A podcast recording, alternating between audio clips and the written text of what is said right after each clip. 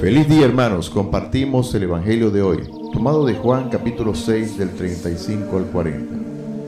En aquel tiempo Jesús dijo a la multitud, Yo soy el pan de vida, el que viene a mí no tendrá hambre, el que cree en mí nunca tendrá sed, pero como ya les he dicho, me han visto y no creen. Todo aquel que me da el Padre viene a mí, y al que viene a mí yo no lo echaré fuera, porque he bajado del cielo no para hacer mi voluntad, sino la voluntad del que me envió.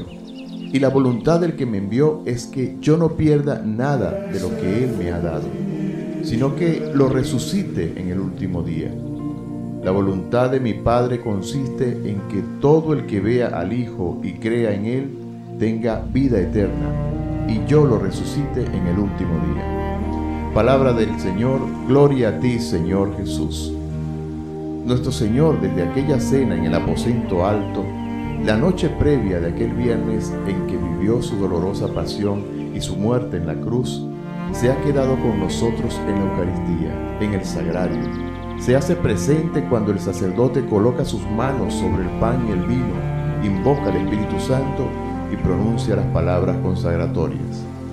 La Eucaristía es el mismo sacrificio de nuestro Señor en el Monte Calvario, pero de forma incruenta, es decir, conmemoramos lo que hizo nuestro Señor sin contemplar el horror del derramamiento de sangre y su terrible muerte.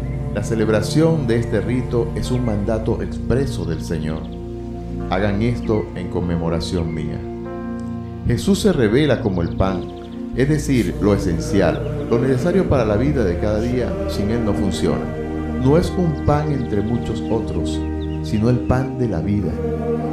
En otras palabras, nosotros sin Él, más que vivir, sobrevivimos, porque solo Él nos nutre el alma.